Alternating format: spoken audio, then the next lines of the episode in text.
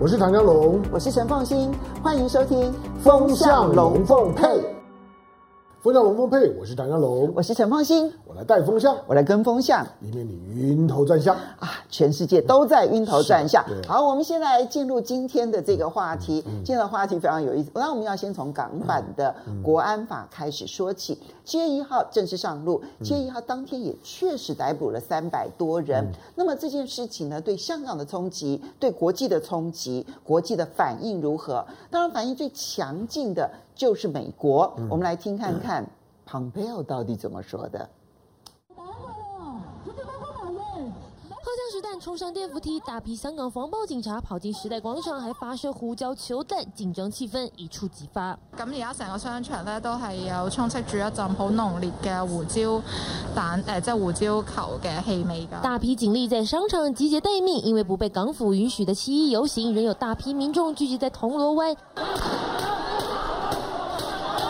香港。警方多次封锁、拘捕、发射胡椒喷雾、连番发动攻击，都没有办法有效的驱离民众，只能重装待命。路过的民众跟武装的警察在街上形成强烈的对比。随着港版国安法上路，不少香港民众质疑警方是不是有滥权的嫌疑，因此中共当局打算成立驻港国安公署。一旦案件涉及外国或是境外势力介入的复杂情况，或是特区政府没有办法有效的执行国安法，甚至出现国安面临重大威胁，公署都可以行使管辖权，最高可处无期徒刑，还可以直接带到大陆受审。也因此，这样的画面宣告港版国安法正式鸣枪，打击港独的声浪。中共当局没有再玩假的。The United States is deeply concerned about the law's sweeping provisions and the safety of everyone living in the territory, including Americans. Article 38 of the new law also purports to apply to offenses committed outside of Hong Kong by non-residents of Hong Kong, and this likely includes Americans. This is outrageous and an affront to all nations. I suppose these things are always reversible. The actions of the last 48 hours suggest that the Chinese government, at least at this point, the Chinese Communist Party has no intention of reversing that trend. 好，所以到底国际上面能不能够把这件事情重新又归回到香港国安法开始实施之前呢？ 坦白说，现在呢，美国呃，包括了参议院、众议院已经通过了他们的香港的这些相关的条例，也授权了香港的行政部门可以制裁相关的官员，甚至于这些相关官员呢所往来的银行，这样子能够有效的改变目前执行香港国安法的这件事情吗？不能。那我们我们我们对于香港国安法，你你听港版国安法，刚刚听了很很多天呢，我们也都知道它已经过了。那过了之后，七月一号的那个游游行，我认为许多上街的人，呃，我不是说不可以上上街，我只是说你对港版国安法你要多了解一点，因为港版国安法这被逮捕的三百个人里面，大概有十个左右是是可能会会会适用就国安法的。那包括呢，包括去去刺杀警的警察的这些这些呢都有可能。嗯，好，那如果是适用适用国安法的话呢，他连他连诉讼的程序都都不一样哦。嗯，就是基本上面只要是以国安法呢去起诉的，审讯是秘密的，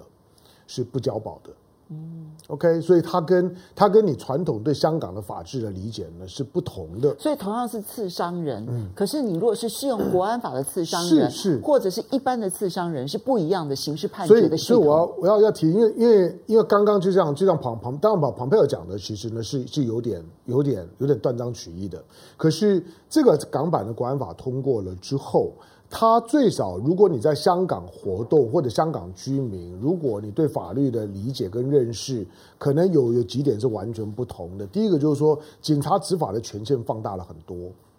警察执法的权限跟平常过去你街头运动逮到了，然后把你送到送到法官那边，四十八小时之内呢，大概都要审讯完毕，就把你放了。所以很多呢，看着大案子到最后都不了不对就不不了了之，所以大家会觉得警察呢。就是为谁辛苦为谁忙，这是去年大家的感觉。但是港版国安法通过的时候，警察的逮捕的权限大了很多。所以昨天香港、前天香港警察的积极行动，嗯、其实跟他们有研究过这个国安法，嗯、然后觉得他们的行动会有后续的发展的时候，他的积极性就完全提升。有，当当然前前天的情况有有三点会让警察不一样。第一个就是说，警察的权限放大了，因为这是一个非法的游行，而且是针对呢针对国安法的示威而来的游游行，非法的，它当然强度会提高。第二个。街头上面的人少太多了，对，警察的相对的优优优势出来了，所以他他不怕，他有人数的，对，警察跟跟跟群众之间还是有一个很明显的数量。如果群众很多，警察的行动就会受到一些限制。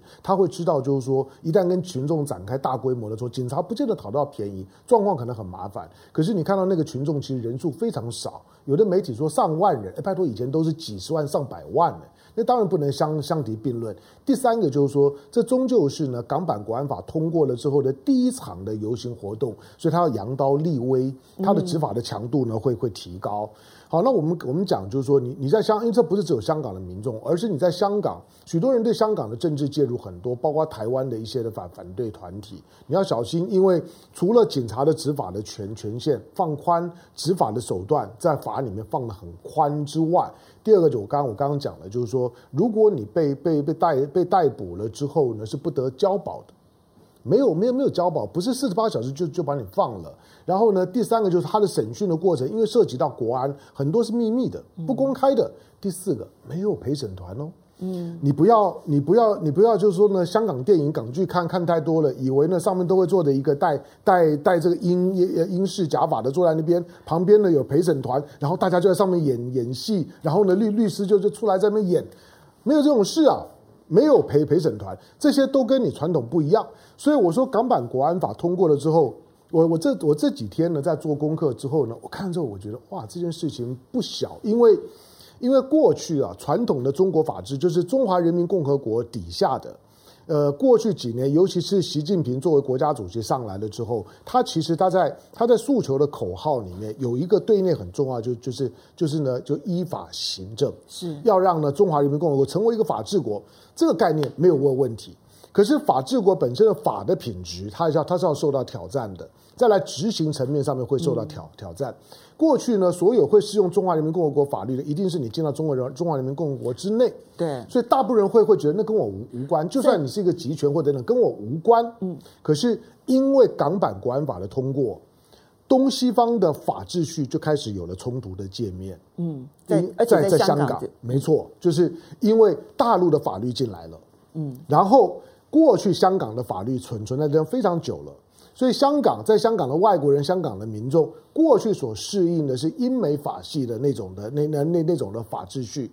没有跟正式的、跟大陆的、大陆的，就是中华人民共和国的法秩序有任何的界面。所以我们说过去是两国两制，可是现在不只是一国两制，而是那个法律的冲突界面出来了。嗯，所以你在看这两种法秩序呢，在交手的时候，它不是谁输谁赢的问题，而是磨合的过程当中可能会很辛苦。所以我不觉得我们需要去讨论，就是说呢，这个港版国安法好不好？因为我我看了几个国家的国安法，我觉得其实每个国家的国安法，包括台湾的，你如果光看条文，你都会吓死，对，你都会觉得哇，这个好可怕。这个台湾的更严格，当然是你如果你如果看那个国安的每每个第一个文字都用的很肃杀，嗯，基本上面所每个国家的国安法都是建立在那个恫吓人民的基础上面，就是你给我小心点，我在看着你，你你如果不给我小小心点，你犯了这四宗罪，圣经上面是七宗罪，我我我四宗罪而已，你是四宗罪，你只要犯你惹到我的时候你就完了，所有的法律的条文都一样。但是，对，但是重点就是说，所以我们不用去看条文。条文的话呢，就是说港版的国安法，我认为没有没有什么太过分的地地方，跟英国的等等看完之后就知道了。可是，在执行的层面上面才是重点。你如何去执行？执行了之后，让香港人会感觉到，或者外国人会觉得说，一国之下的两制竟然可以运作，你要能够证明这一点。可是你这里面的两制啊。其实我们要把让大家了解清楚的是，因为英呃香港人也好，或者是外国人也好，到了香港这块土地上面，虽然它是挂着中华民中华人民共和国底下的招牌的香港特区政府，但实际上面它的法律制度走的都是一向是英美法系的制度。就你刚刚讲的，带着一个这一个这个假法，是，然后呢有陪审团，然后。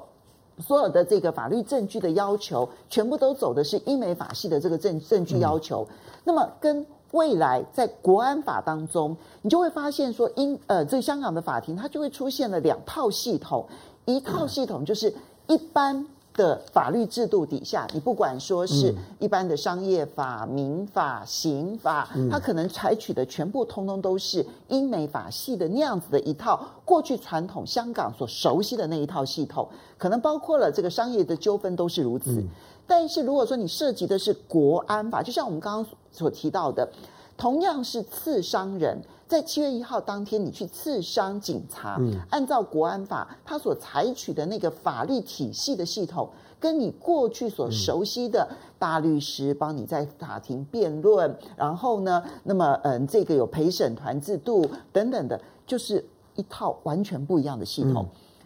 它当然就会有本来所有的国安法都会有的肃杀之气。可是，他同时也就面临了一个极大的难题：是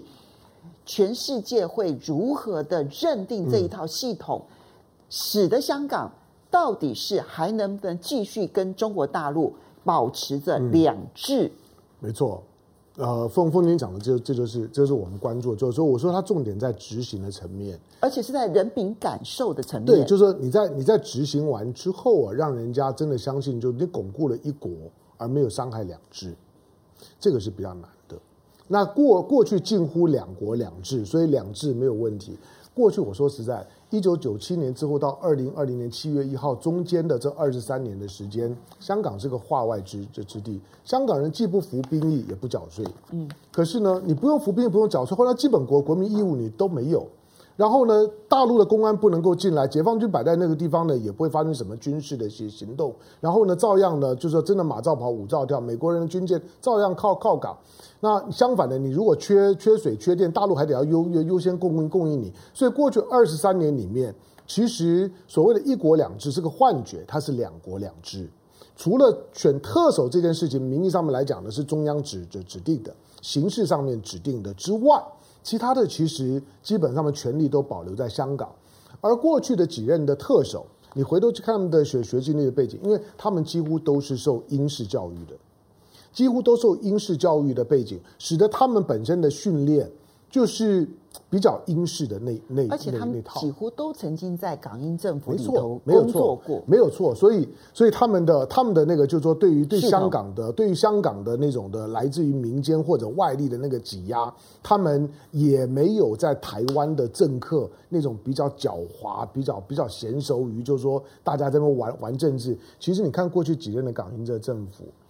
其实都不会玩玩政治，一板一眼的。对，我我觉得在政治处理上都很都很糟。但是港版国安法进来了之后，港版国安法，我觉得它真正意义就是把香港政治那块又拿掉了。嗯，香港之后没有什么政治，香港又回到了过去的时代。那你觉得这个两制会让香港平安度过的两制？它必须要达到一个什么样子的结果？嗯，因为这里面呢，我们刚刚讲说司法体系里头其实已经出现了两套系统了。嗯、一边呢是属于大陆体系的系统，嗯、那么它的审判制度也好，它的审讯制度也好，都会跟英美体系会有很大的一个不同，嗯、而且它的审判制度都不一样。嗯，那么可是怎么样才会让外界的人觉得说，其实这一个改香港版的国安法并没有改变香港的各种的地位，嗯、因为它很多层次哦。商业层次是一个层次，因为商业活动是香港的命脉，香港的资本主义的市场运作会不会受到影响？这是第一个要关切的。